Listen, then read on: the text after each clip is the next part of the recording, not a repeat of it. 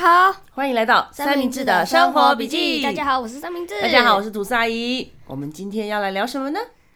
我们今天要来聊聊令家长闻风丧胆的作业。哎呀，是什么？作文。对，还有日记，就是写作类型的作业，真的是让所有的家长都非常的闻风丧胆，不止小朋友，对，对不对？对。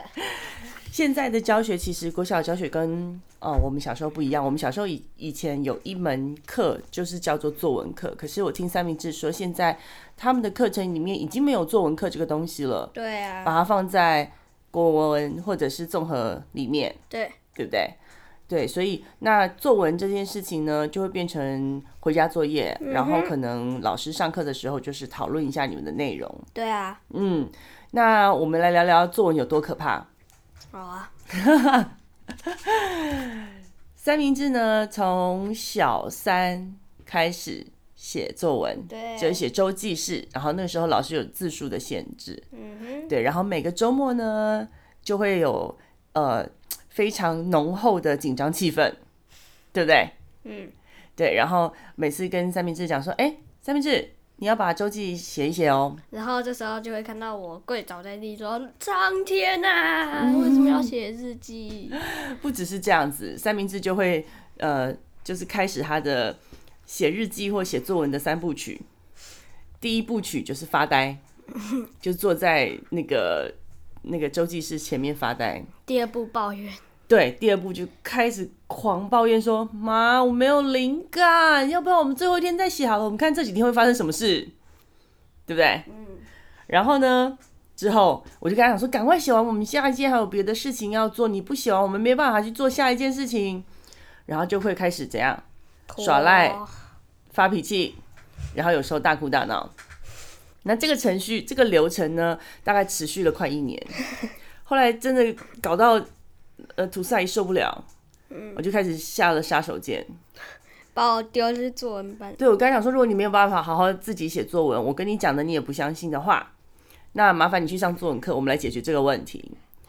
对，后来三明治怎么办？只好去了，只好去了，因为真的熬不出来。我们想说，嗯，那就把这些事情交给专业的人。所以后来三明治就去上了一个情境作文的课程。嗯，那这个课程有个好处就是。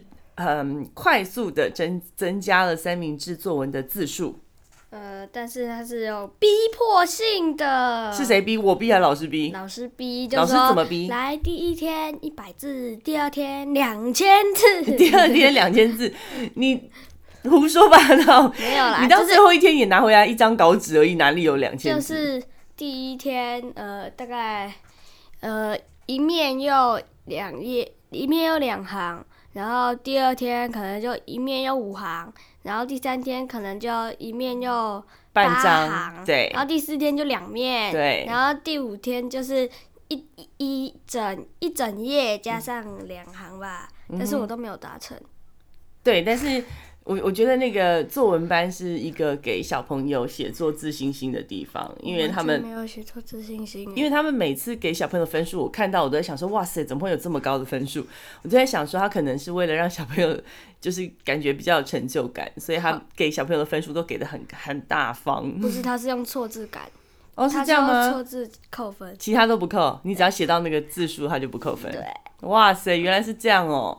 不是，那你可不可以跟大家讲一下，就是那个作文课，他都教你们怎么样写作文，怎么样增加字数？呃，就是刚开始啊，早上啊，要我们教我们一些修辞，然后啊，下午呃，中午会有我们吃饭嘛，然后下午啊，会有一个老师过来碎碎念，碎碎念什么内容？就说啊，今天作文啊，就是给你们个题目。题目，嗯，然后就这样，然后他没有开始写，他没有告诉你们说你们可以怎么样方向写，比方说或可以加一些什么东西吗？没有。那所以下午四个小时你们都在写作文？被逼的啊。那写作文你不会出现刚刚那个三部曲吗？呃，就是发呆、抱怨，然后大哭大闹。会出现啊，但是是旁边，因为就是那时候啊，就是要写作文啊，然后。我再抱怨下去也没有用啊！那为什么在家抱怨有用？就是欺负妈妈吗？因为在家，各位家长啊，这就是群体的力量。把小孩放在群体里面，突然之间发现说：“哎、欸，你怎么什么都会了？”在家里面，我骂破头都没有用。没有没有没有，我在我在那边就是呃，像是发呆发呆发呆啊，看到有人交卷了，赶快写写写写写。可是他老师没有告诉你说，嗯，比方说怎么开头，怎么中间，怎么结尾吗？没有。那就是让你们写。说开头可以写少少的，中间要很多，嗯，然后到最后也可以写少少的，就这样。嗯哼，那他没有告诉你架构，会告诉你说别人没有。哦，那我突然觉得我把钱丢水沟里了。但是你也是把东西写出来了，这点我还蛮惊讶。如果老师，我原本以为你去上作文课，欸，老师会告诉你一个架构，比方说你开头你可以写什么，中间你可以写什么，后面可以写什么。老师没有跟我们讲啊。那你怎么写出这些东西的？但是老师会给我们一个讲义，嗯哼，然后就会大概跟我们讲。哦，那还是有，就是大概老师还是有讲。像是如果题目是我们的家，嗯、然后就是说你们家有什么人，你们家大概长什么样？第二段，对吧？第一段，你们家大概有什么人？第二段，你们家呃详细介绍第一段，然后第三段你们家长什么样子？第四段结束。嗯哼，所以他会类似这样。他的讲义上面就会有有告诉你说架构，这个叫架构，就是告诉你说你可以分段，然后给你一个大意。对啊，但是有时候去开始写出写东西出来。有时候啊，就是，但是第一段开头，第二段中间，第三段中间，第四段结尾，就这样子，有讲跟没有讲一样。对。那老师会针对这些呃，他给你的大纲，然后稍微讲一下内容吗？呃，不会。会吧？不会吗？那你刚刚不是有讲说老师说什么？第家庭如果是家里面的话，第一个要介绍什么？第二个要介绍什么？讲义上面的。哦，老师就没有跟你讲讲义。哇哦，我真的把钱丢水里了呢！那为什么你这样子还是写得出来？我觉得蛮厉害的。因为写完之后有休息时间。哦，你是为了那个休息时间跟扭蛋？了。对，他们作文班还有扭蛋，对，对他就累积那个点数。现在还有一个输压机器，你可以把钱投进去，然后它就可以让你打地数。听说是有人把机器打到很高分啦。所以这就叫情境作文，就是给你们一个情境，让你们赶快想把作文写完的意思吗？就是写完之后就可以去下楼发泄，然后我有一次，就是一直写不出来，总算把它掰完了之后，马上拿一个硬币冲下去，头开始打。所以情境作文的意思就是说，逼你们写作文，然后在后之后再给你们一个情境，让你们去发泄的意思吗？差不多。太好笑了吧？然后那时候我在排队的时候，就看到一大堆人啊，就原本机台就只有一个锤子嘛，然后拿了另一个机台，就 两个锤子开始猛打，我就知道。你们写个作文需要压力这么大，然后就是做这么大的报复吗？而且他设计还有一个巧思，在二楼，所以没办法跳楼。哦。OK，好，没关系。就是我，我今天才知道，原来你作文课在做这些事情。不过，我们我们先呃从开头开始聊，因为三明治呃不，我想不止三明治，所以公立小学应该都差不多。然后课程内容也都大概差不了多少。那但是作文的课被抽掉了，就是没有所谓单独的两个小时的作文课之后，他们就把所有的相关的要求分开来，放在可能不同的。呃，不同的各个科目或者是时间去完成，嗯，像就我们我我目前经历过三明治的学习历程的话，它是小一、小二会写写一个东西叫做周记。阅读单。啊，对，阅读单，对，那个时候他们在推广小朋友阅读的时候，他会发一个单子，结果有人因为就结果有人就因为阅读单，然后不想阅读了。哦，对，真的有哎，因为因为他因为他每次啊看一本书。然后老师就会逼他写阅读单。对对对，我我也曾经做过这种事。然后我们班啊，就有一个人啊说，我原本超喜欢看书，看书很好玩，看到阅读单冷掉，我就就弹开，我就跟我妈说，哎、欸、妈。把书卖了，这样我就不要书，就不要写阅读单了。对，我觉得这个就是矫枉矫枉过正的状况，因为有很多的小学啊，都会呃，就是有这样子的阅读比赛，可能你告诉你说，你一年累积到几本的时候，你会得到一个奖状。但是那个奖状有跟没有一样？嗯，就是一个荣誉感啊，或者是一个比较。而且如果你没有到顶的话。你甚至连奖状都没有。对，所以所以呃，有有一些我们大呃小小学一年级的时候，呃寒假之后的那个家长会，老师就有聊到这件事情，老师就有告诉我们说，呃。让小朋友写阅读单很好，只是为了要去确认说，哦，你看了这本书，让老师知道说你看了这本书，然后你的心得是什么？是让老师确认说你真的有把这些东西吸收进去，而不是把第一页翻到第五十页，然后盖起来告诉妈妈说，哦，我看完了。所以他只是要去做这个确认的动作。但是如果说因为这样子而让小朋友开始觉得说我宁可不要阅读，我也不要写阅读单的话，那老师就会建议家长说，那就先放弃阅读单，还是以他喜欢跟养成看书的习惯为主，所以在那个时候呢，一个学期可能写个几章吧，就是规定一定要写的那种阅读单呢，可能三章五章之类的。那所有的小朋友如果他有兴趣的话，老师就会说哦，那你可以再增加你的阅读单的量，然后就有可能可以拿到图书馆的一些奖章，对不对？但那个时间点，那如果我拿自修来写呢？自修是什么？自修就是告诉你说国语的习作答案啊，数学习作答案，然后你这样子翻说，哇，好多心得，不一样啊！你看书，我们所谓的 书啊，通常都是一个有结构、有故事性的、有头尾的，而而不是一句一句断句不同。但是很长就会看了之后就没有想法，没有。对对对，那个时候三明治跟我讲说，哦，我不知道要写什么，然后我们就会开始鬼打墙。你不是看完了吗？对呀。那他在讲什么？哦，他在讲什么什么？对呀，所以你知道啊。可是我不知道我感想要写什么啊。你刚刚不是讲完了吗？你不是说他的故事在讲什么什么什么？那那那是故事的结构啊。对，那个阅读单上面呢，一二年级的时候是可以用画画的。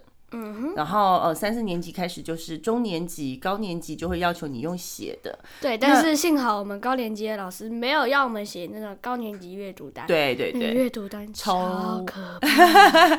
一二年级的时候用画画的，其实三明治也不喜欢，他宁可用写的，因为他他并不是一个擅长画画的小朋友。而且我每次画，我就是尽我所可能的，一笔一笔的这样子很，很感觉很专业的画下去。老师就说：“这什么鬼啊？”你还是用写的比较好。对，我每次看到三明治画，我可以在二十五六个小朋友的画作中，第一眼就看出我儿子的画是哪一幅。因为三明治画的话，他就是嗯，会他他有观察到很多事情的细节，但是他的细节都会用很简单的线条画出来，所以他就跟我不会画。对，因为画画有时候就是。会忽略掉一部分，然后把美的部分表现出来，然后夸张化，或者是把它形象化。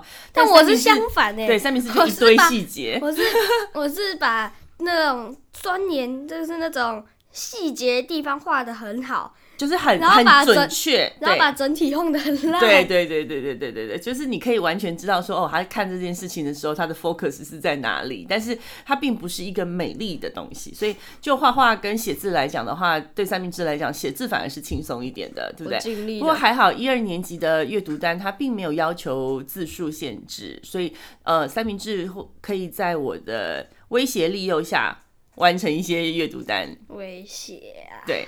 那除了阅读单之外，一二三四年级的时候还有什么？嗯，学习单。学习单，对，学习单也是写作的一种，对，对不对？学习单会出现在什么样状况？呃，我们出去玩呢、啊，回来就会有学习单，对，或是我们看完一本书啊，对，然后原本就想说，哇，今天没有读完这本书，没有阅读单，哎呀，学习单，对，有些那种呃共读，或者是说有一些目的性的、功能性的书的话，他们会用学习单。有时候学校会请人家来演讲，对、嗯，或者是有一些活动。对，那呃，老师会想知道说你在这个活动中看到了什么，所以老师会希望你写学习单。啊，那这个学习单呢，也就是让小朋友从整个过程中萃取出他在这个事件中的看法，所以这个也是写作文的一种。嗯，对。然后他们念书的时候，我们念书的时候其实都没有这种东西，所以我那时候看到这些东西的时候，就嗯，利益很好啊。但是苦了吗，爸妈？因为三明治又会出现那三部曲，什么哪三部曲？发呆、抱怨、放声大哭，所以我都会希望说，老师如果呃可以让学习单让他在学校写的话，哎，就会出现那种嗯、呃，就是群体压力，他就会迫于大家都在写的压力，他就会乖乖把它写完。要不然如果发回家写的话，三明治又开始 三部曲，对三部曲，然后我们就会开始破坏这个亲子关系。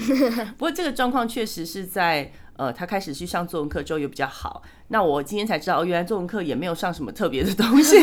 我们决定要下次要来换一家 作文课的地方。哎哎 哎哎哎哎对，因为我我后来发现三明治是因为害怕再去上作文课，所以决定决心要把作文写好，妈妈就不会把它丢去再上作文课，啊、对不对？如果你要再去让找别家的作文课，你要找一家有打地鼠的。对，所以你就是根本就是把作文课当做是一个发泄的地方。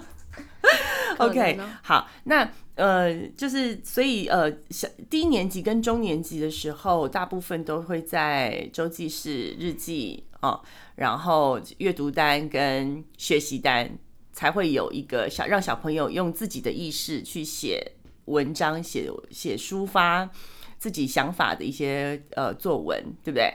所以他就等于是把这些打散在平常的各个科目里面，因为可能社会课出去的时候也会有学习单，自然课做实验的时候也会有观察的时候也会有学习单，对不对？嗯，所以这是就是等于是把作文这件事情普及在各个科目当中。嗯哼，对。那呃四年级之后呢，他们就会出现有个东西叫周记，周记就会限制字数了。对啊，哦，那是我们亲子关系最糟糕的一段时间。每个周末，就是拿棍子在他背后，要不要写？三明治就会说：“我没有灵感。”灵感是什么东西？你又不是作家，你要什么灵感？那这个时候呢，土司阿姨就怎么样帮忙？怎么样对策来让三明治可以如期的把这个作业交完？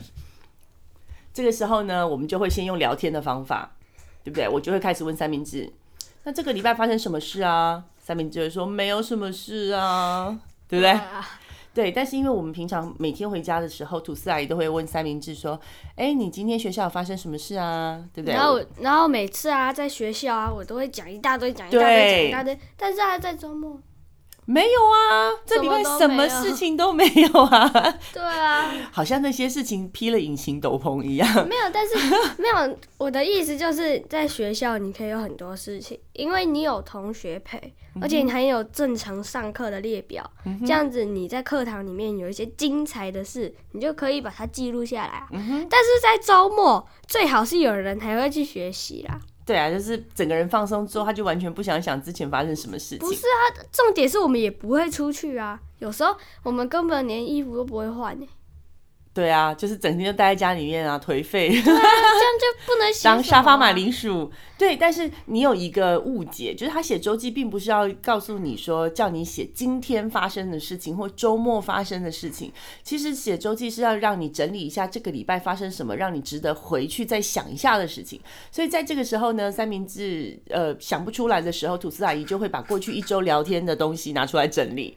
哎，你礼拜三不是告诉我说你们上体育课发生了什么事情，或者是说啊，你不是礼拜五上什么课的时候，然后老师有说一件你觉得很有意思的事情，然后啊，这时候我就会说，那又没有什么，不是，我觉得那个还好，不是，我是说啊，那又不是今天的事，对，他就纠结在这件事情上面，我们花很多时间来告诉他说，老师叫你写周记，不是叫你写周末的日记。对，所以请你呃把这个礼拜你有想讲或者是觉得可以说的事情整理出来。好。对，所以写周记其实只是作文上面的一个练习，他并没有纠结说你知道在哪一天。你知道三明治写周记的时候有多过分吗？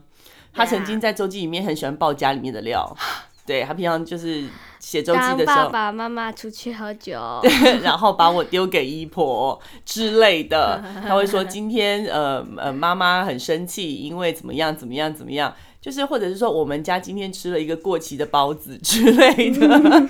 妈妈喜欢把过期的饼干拿去二八公园养松鼠，就是常爆料一些。我每次看了之后，我就觉得哇塞，你这招太狠了吧！你想用这样的方式。然后让妈妈可以就是不要逼你写作文吗？不是，我们我只是就是要有一个开头。对啊，但是你不用把家里面就是不想让别人知道的事情。啊，你不想要，你不想要让别人知道你们在喝酒，然后你还在 Podcast 上面讲。对啊，我的意思是说，你老师不需要，老师不需要知道嘛，因为 Podcast 上面也不知道说我是谁啊。点掉。我不愿意剪掉，我要留下来。好啊，你留啊，丢脸的是你呀。哦，没关系哦，反正大部分也不知道我是谁。当 Podcast 跟 YouTuber 的差别就是 Podcast 可以躲在后面，人家不知道我是谁，哇哈哈哈哈哈。所以平常的亲子聊天很重要，嗯、对不对？嗯、就是爸爸妈妈可以帮他搜集素材，然后在周末的时候提点他。当然啦，提点的时候后面还是要拿根棍子站在后面。对，然后第二点就是把聊天的过程中呢，把重点帮他拉出来，顺便告诉他机会教育，你有什么觉得呃跟这件事情相关的？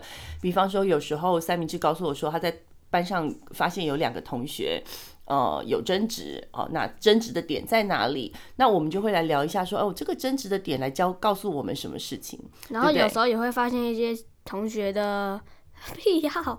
癖好啊，奇怪的癖好，或者是这个同学的个性，对，那遇到像这样个性的人，应该怎么跟他相处，或者是说你要自己怎么样做才能够避免自己成为一个这样子被讨厌的人之类的。我在家里藏了五本交友秘籍 啊，之类的啊，但就是可以帮助小朋友呃。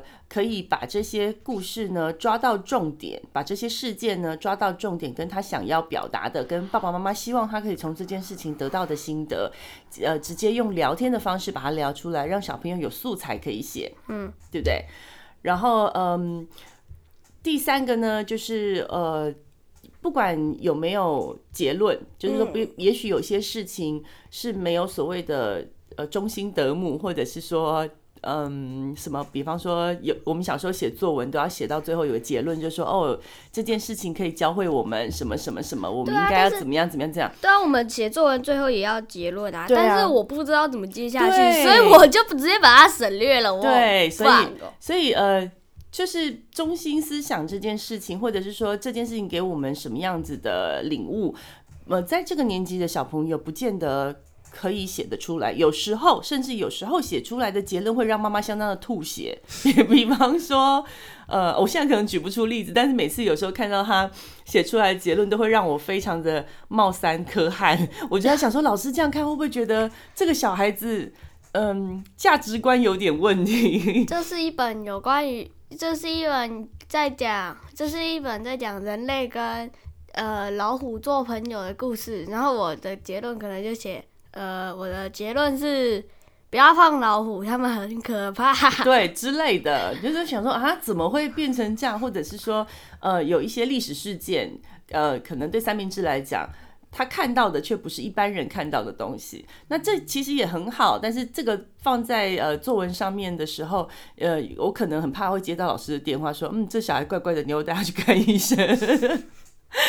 所以这个过程在写作文的过程呢，呃，中心思想在初期如果没有拉出来做结论的话，我觉得是可以接受。父母亲不要太介意这件事情。那嗯，其实适时的可以让小朋友知道说，呃，有些事情呢，嗯，写出来的是可以让大家接受的。嗯，当然有自己的想法很好啦，这是我自己个人的意见啦。有些也许爸爸妈妈会觉得说，哦，不行，我们写出来的就是要教中、教校、校正这样子。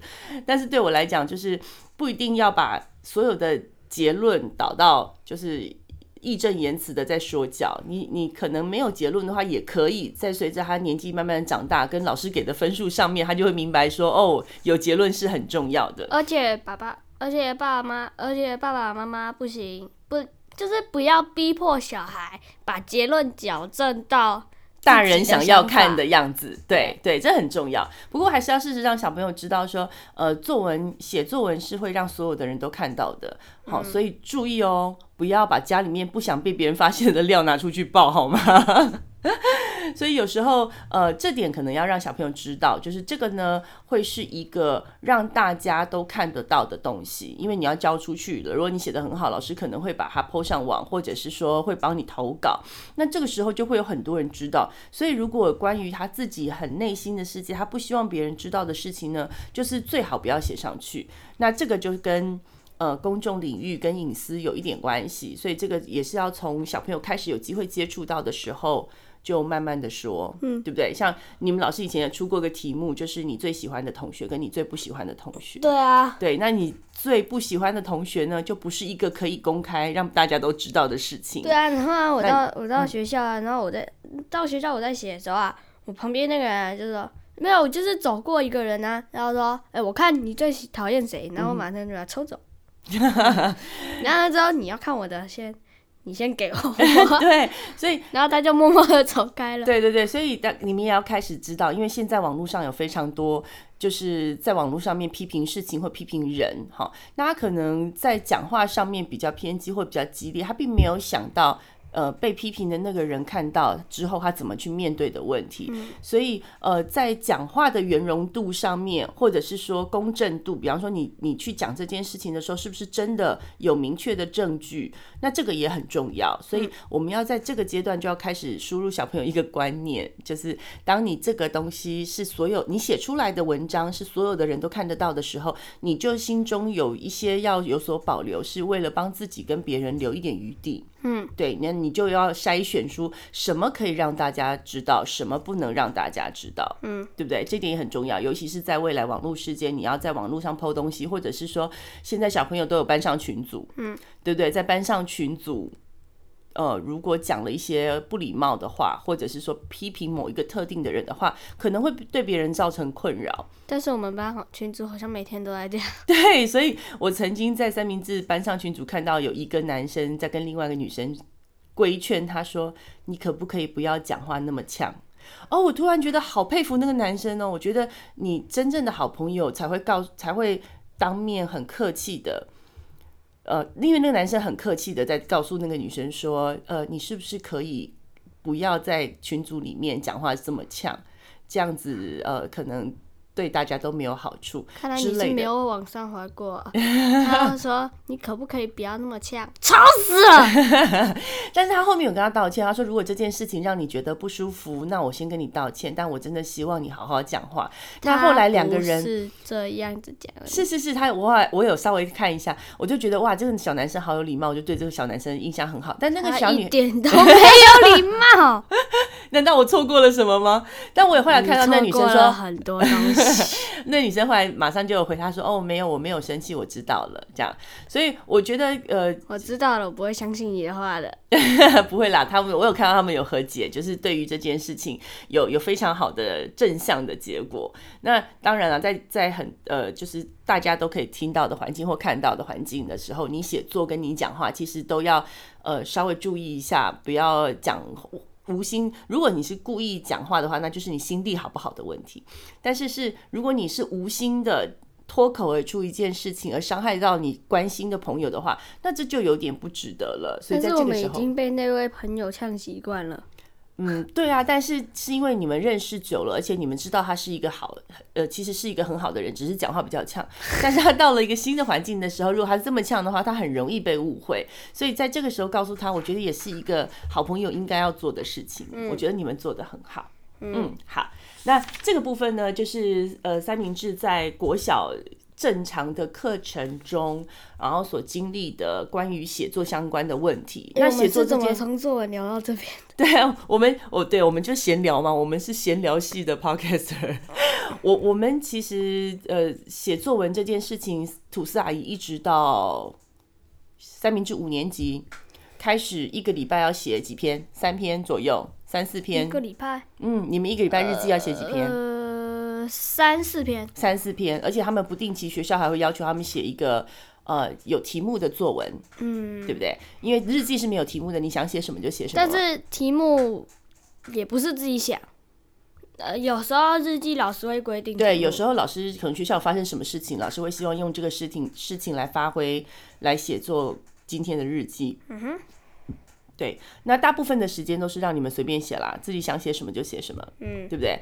那呃，我很开心的是，就是经过了两年的厮杀跟对决，每次三部曲，然后就是妈妈还是很坚持 这样子的状况训练之下，在五年级的时候，其实他写作文的时候已经比较顺了，嗯，已经没有三部曲了，对不对？有时候会稍微发一下呆。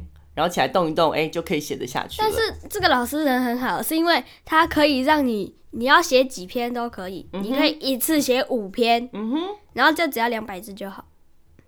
你说作文吗？还是日记？作呃日记，日记哦，只要两百个字就好了。嗯、那你可以一次把它都写完。你可以，你也可以写两百个题，两百个题目，然后就写题目，题目，题目，题目，题目，一写，然后写一行。一行哦，所以你们老师有退一步，就是说，如果你真的写不出来，你可以加多个主题。OK，就是你可以写很多事情，每个事情两句，嗯、我觉得这很好啊，这是一个练习的开始。但是应该没有人会写两百字，要两百。对啊，所以老师就笃定你们不会这样搞，可能会写三个句子，比方说今天体育课大家都好累，回来铁腿走路很辛苦。之类的，然后就开始想说昨天怎么样怎么样，就是他可能不需要连贯，嗯、呃，这么长两百个字都是同一个主题，但是，对啊，但是其实凑就是要凑出两百个字交出来。但其实通常都是我通常啊都是就是前面还想就是哦好难哦好难哦，然后硬撑完了之后就想说好再十个字就结束了，结果后面灵感爆发，然后就直接狂飙字数。对，那如果他同一篇作文他写了四百个字，那他可以不要写第二篇吗？不行。嗯，好吧，难怪你每次都这样。三明治跟呃贝贝有一样的问题，就是他比方说老师告诉他说我们要写一张六百字稿子，然后他们就只会写六百字，一定会不管他之中间写到多么文思泉涌，他一定会在六百个字稿纸的最后一行把这个作文结束。对啊，就你们在坚持什么？你们可能如果继续写下去，再多把这件事情写完整的话，你们可能会得到更高的分数。但是你们都一样，不需要分数。对，你看作文对你们来讲是这么可怕的事情，我就想说你这么想不开。不过没关系啦，我觉得这都是一个过程啦，哈，就是我。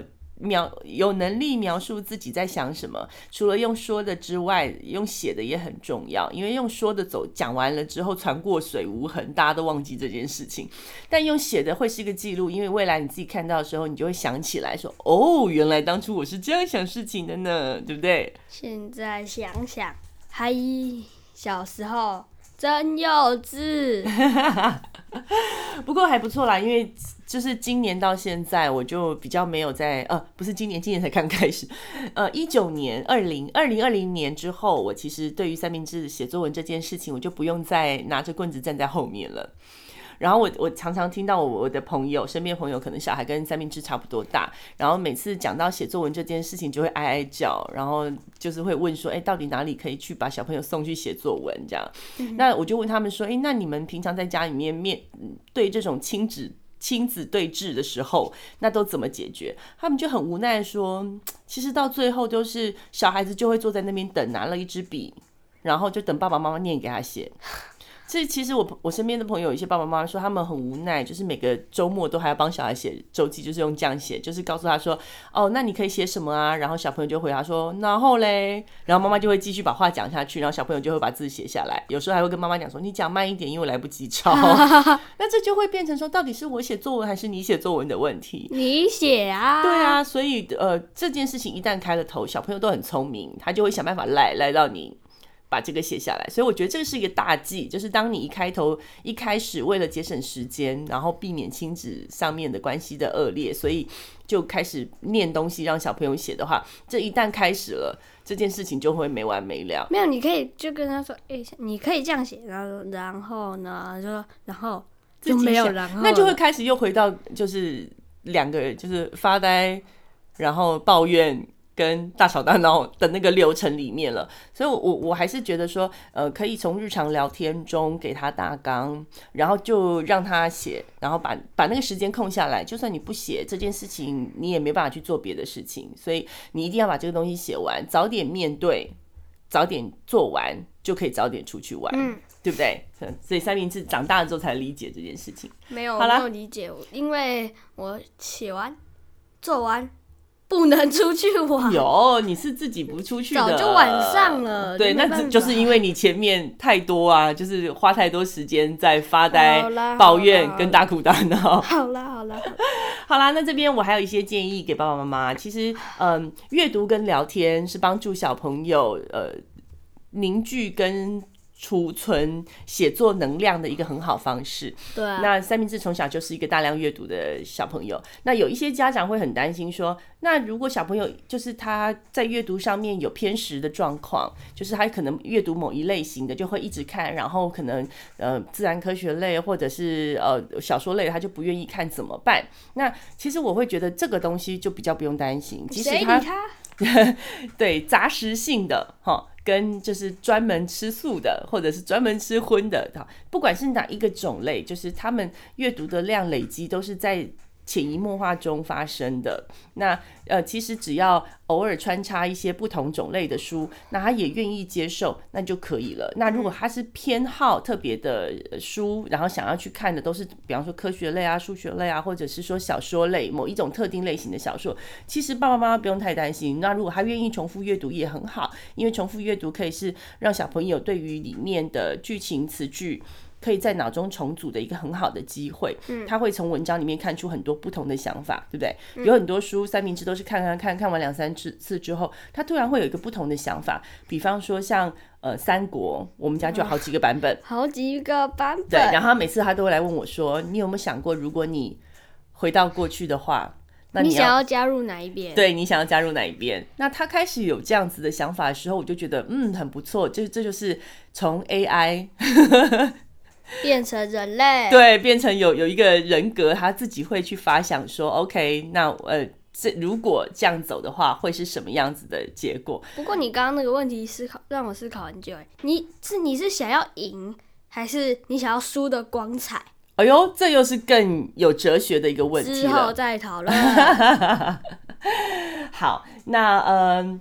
除了这个之外呢，就是每天跟小朋友聊天，然后了解他的生活，然后从生活中找话题，去帮小朋友在脑中重新组合过他最近发生了什么事情。然后你也可以趁机了解一下，呃，他在学校发生的事情，然后定期跟不定期的塞给他一些就是父母亲大人的观点。我现在开话题你都不理我，哪有？你冤枉我，大人。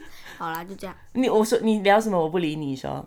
呃，像是像是睡前想要来我床上闹一闹的事情，那我当然不理你啊，都该睡觉了，我理你干嘛？对，最近我们在迷上那个《射射雕英雄传》，这是另外一个话题，我们下次开另外一集。对，好。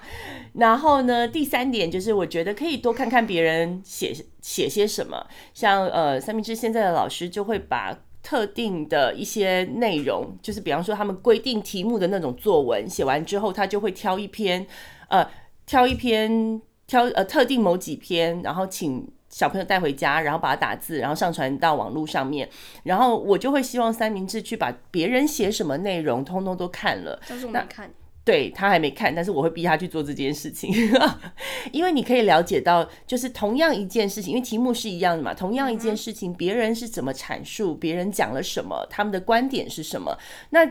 多看别人的东西，可以帮助自己整理一下说，说哦，原来我可以从这个角度去发想。所以，呃，适时的看别人一样的题目做出什么样的结果来讲，也是一个很好的方式。嗯哦，然后呢，三明治他们现在的日记，老师每天看完之后，都会把比较有特色的，嗯、呃，可能一篇两篇，偶尔会叫小朋友上来读，告诉大家说，老师自己读。哦，老师自己读，OK，老师自己读会告诉他们说，哦，你看这个小朋友写的很生动。对不对？那呃，就是让同才可以知道说，哦，原来这件事情，同样一件事情，你可以怎么样阐述？老师，那老师有时候会念那些那个，就是那种拖字数的，就是那种怎么说，就是讲一些嗯，网络上的，像是有人说今天的主题是蟑螂，我今天我看到一个蟑螂，然后啊，我发，然后啊，我。很好奇，上网查，发现它是什么什么界门纲目的书种。对，这个就是垃圾话。我觉得你在这一点上面还蛮强的，就是当你要凑字数的时候，你就会开始找一个头，然后用一些很科普的知识、很贵、很制式规范、有东西可以抄的，然后把它塞进去。不过这个也是初期写作文凑字数的一个方法啦。我突然发现你有很多那种有的没有的方法。好啦，那呃，我另外跟大家推荐一篇亲子天下的文章，那现在在网络上都可以看得到，所以大家可以上网去搜寻哈。这篇叫做《灵感这个东西真的存在吗？它里面就是告诉大家说，其实怎么样让小朋友触角多伸出去，然后把感官打开，然后增加小朋友呃写作文跟这些文章的资源。当然存在啦！你有灵感的时候，你作文可以写很多行；你没有灵感的时候，只能写五个字，叫我没有灵感。